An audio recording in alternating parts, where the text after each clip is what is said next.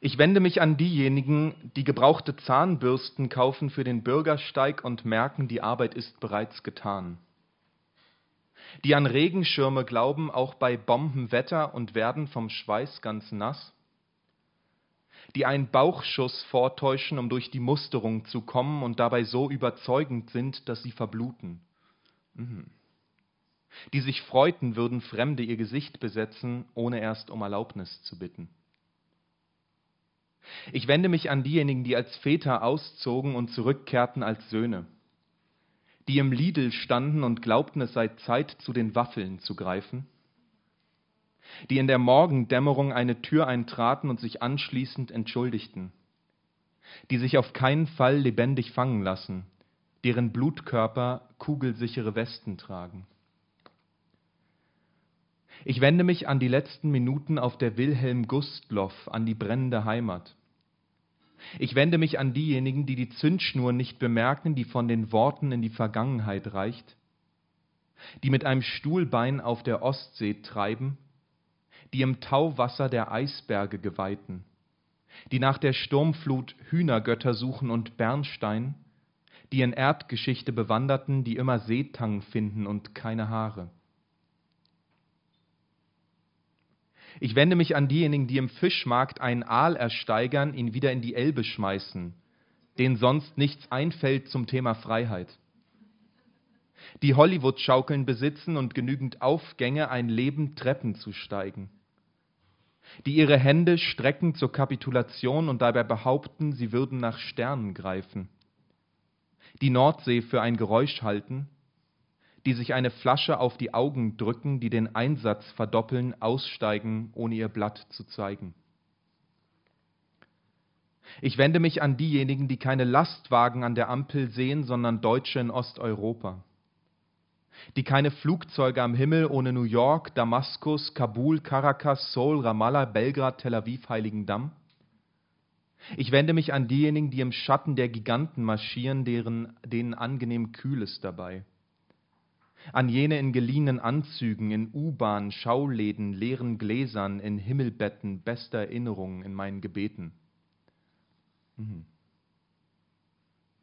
Ich wende mich an die Zugvögel, denen ich Glauben schenken möchte von ganzem Herzen. An die Tanzenden, ich versuche sie mir in die Dämmerung zu stellen mit ihren Beinen aus Carbon. Ich wende mich an die Adern meines Schläfendeltas, deren Verlauf ich im Kalklicht der Besuchertoilette einer Gedenkstätte zu orten versuche und dabei merke, dass ich bereits alles wieder vergessen habe. Ich wende mich an diejenigen, die schon immer mal Lucky Strikes an einer Tankstelle rauchen wollten, die sich Bärte wachsen lassen, um dahinter ihre Zähne zu verstecken, die keine Angst mehr haben vor den Ärzten die eine Geheimwaffe erfinden und die Baupläne auf dem Weg zum Treffpunkt unter ihrer Sitzbank vergessen. Ich wende mich an diejenigen, die Gürtel besitzen für ihren Bauch und einen Koffer für stark frequentierte Orte, Hauptbahnhöfe, große Freiheit, Stehlenfeld.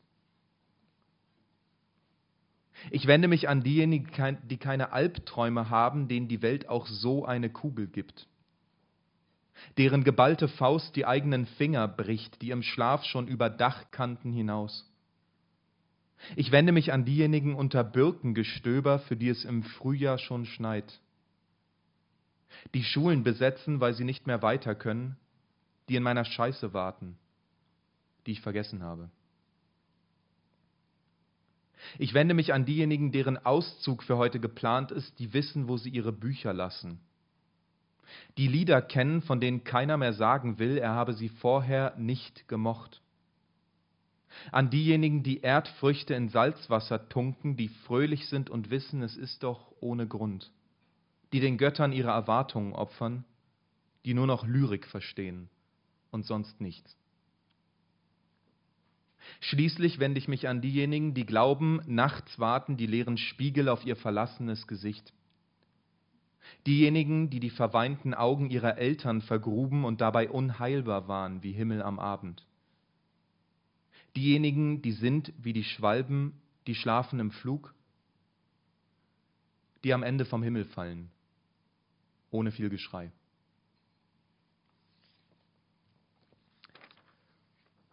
Faustregeln.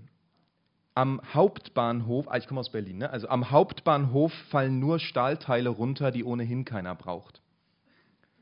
Wenn ein französischer Philosoph fragt, ob er dich massieren darf, lehne dankend ab. Wenn du bei einer Lyriklesung bist und nichts verstehst, bist du richtig.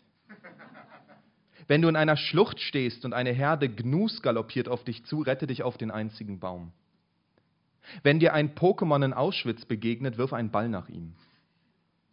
Wenn du deinen Bachelor für literarisches Schreiben hast, komm nach Berlin. Wenn du in einer Schlucht stehst und die persische Armee rückt an, stelle dich gut mit den Buckligen. Wenn du in einer Schlucht stehst und ein deutscher Soldat kommt auf dich zu, zieh dich schon mal aus. Kommentiere Kritik wie jener Nationalspieler. Mal bist du Hund, mal Baum.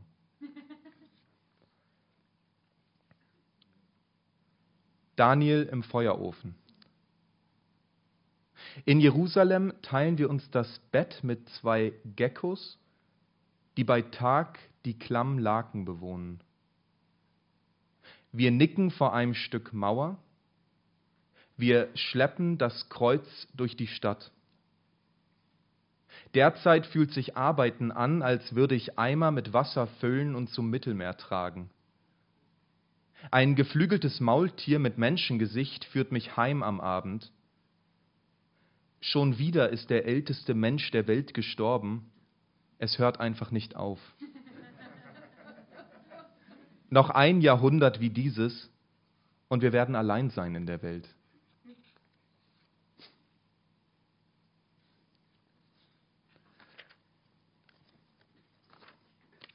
Einsichten zum Renault. Renault ist ein Tonarm auf dem Seitenstreifen. Renault ist ein Blutkörperchen der Straße. Renault ist eine möblierte Wohnung. Renault ist eine Menschendose. Renault ist mit einem Babysitz ein leerer Mutterbauch. Renault ist ein Lager für Kekskrümel. Renault ist ein undichtes U-Boot. Renault ist eine Sauna ohne Klimaanlage. Renault ist ein Geschoss auf der Strandpromenade.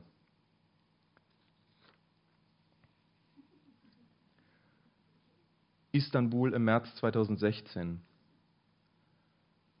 Ich war bei der Besetzung des Gezi-Parks und als die Polizei Tränengas warf, bin ich abgehauen. Das erste Mal seit dem Tod meines Vaters habe ich geweint. Ich wusste nicht, dass Hunde auch weinen können. Gestern schickte mir jemand das GIF einer Pusteblume, die brannte pausenlos ab. In Istanbul steigen die Hauspreise. In Istanbul ist ein Erdbeben überfällig. In Istanbul heiratet man auf Booten. Im Gepäck habe ich Auerbachs Mimesis und Organic Olivenöl. Mein Bus befindet sich noch immer auf der europäischen Seite. Vorsichtigen Schätzungen zufolge halten sich im Großraum Istanbul gegenwärtig drei Millionen geflüchtete Menschen auf. Wie weit muss ich davon entfernt sein, um zu sagen, die Geschichte mündet in sich? Die beruhigende Gewissheit, nächstes Mal werden zuerst Moscheen brennen, dann die Synagogen.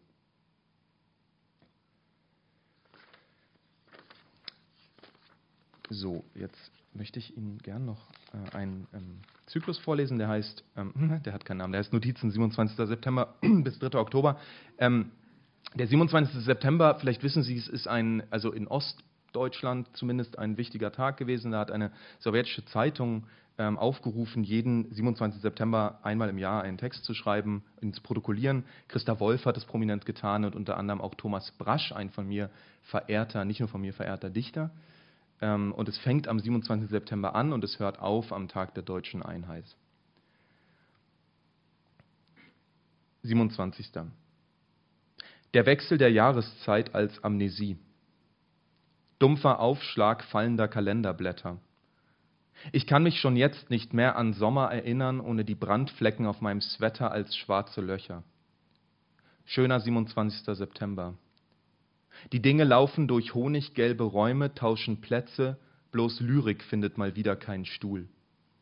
Stand schon auf dem Schulhof in einer Ecke und dachte nach, während die anderen Steinschleudern bestückten. Schlechte Nachrichten aus Marathon, Reise nach Jerusalem.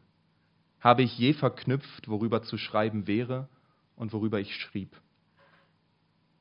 28. Jewish Pride. Aus den Medien wisst ihr, dass wir am Ende der Reproduktionsfähigkeit des weißen heterosexuellen christlichen Mannes arbeiten. Östrogen in das Trinkwasser leiten, mit Aberkowner Waffen schleifen. Ich kann diese Spannung zwischen Israel und Freddie Mercury nicht auflösen. Eingeölte Muskeln auf Absatzschuhen, Magnumflasche Dom Perignon. Antitsch hat recht, dass erst der, der in beide Richtungen zu blicken wagt, sich Zeuge nennen darf. Vielleicht müsste ich mir öfter einen weißen Spitzhut aufsetzen. Aber seit ich weiß, dass Dichtung fliegen lehren kann, trage ich die Ironie wie Blei an der Hüfte. 29. Ich sehe den Vater vor Jahren in der Küche stehen und sagen, ich verkleiner meinen Wortschatz und streich das Wart noch. Sehe mich im Flugzeug nach Portugal sitzen und sagen, ich ersetze Hochzeitsbesuch durch Asylantenstatus. Diese Kette aus Kalenderblättern, dieses Gefühl, als wäre beim Reißverschluss der Schieber kaputt.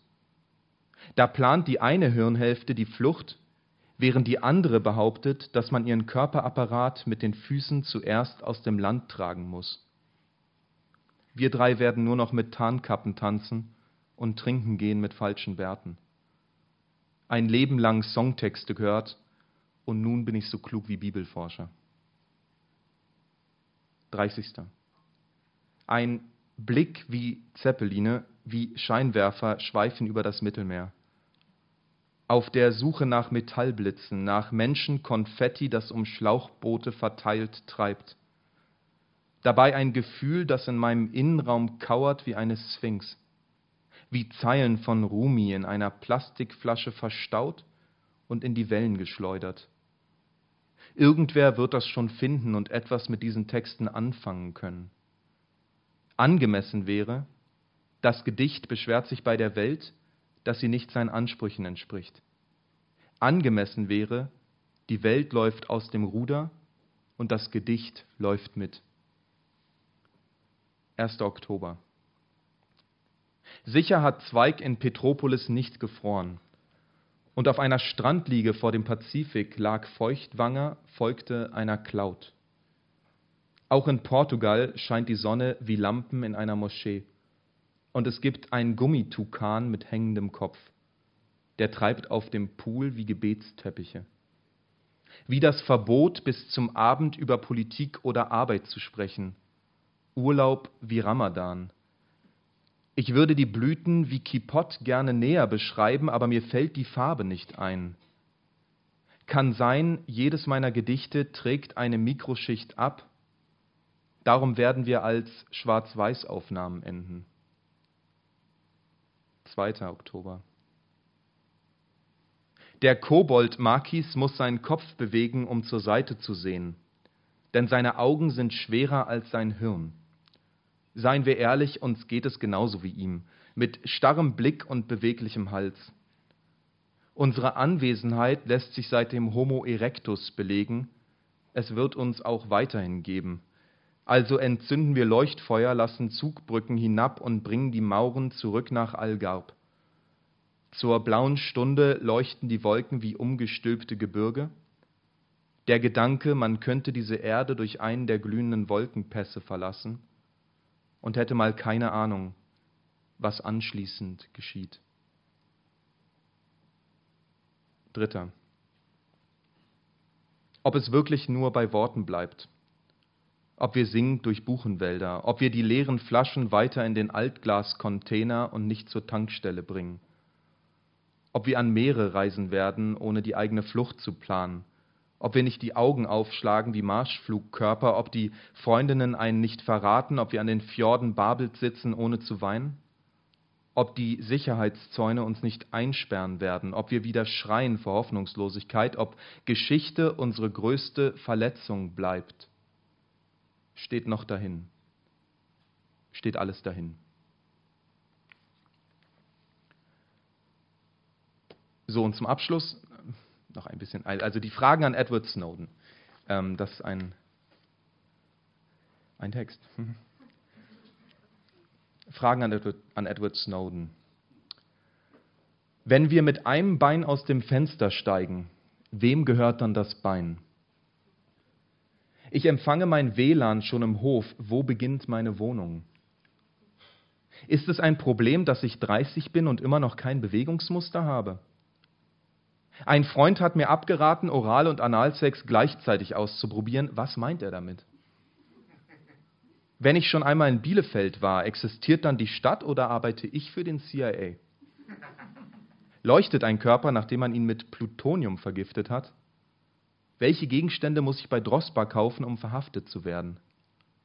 Können Fische schwitzen oder warum ist das Meer salzig? Bin ich retro, wenn ich nie wieder Deutschland sage? Was geschieht, wenn ich nach einem Blowjob in eine Messerstecherei gerate? Ist eine fehlerhafte Autokorrektur ein freudscher Versprecher? Warum war Chagall ein gefragter Künstler? Warum werden Pferde nur so alt wie Jazzsängerinnen? Sind Chemtrails ein legitimer Grund, die Hausaufgaben nicht zu machen?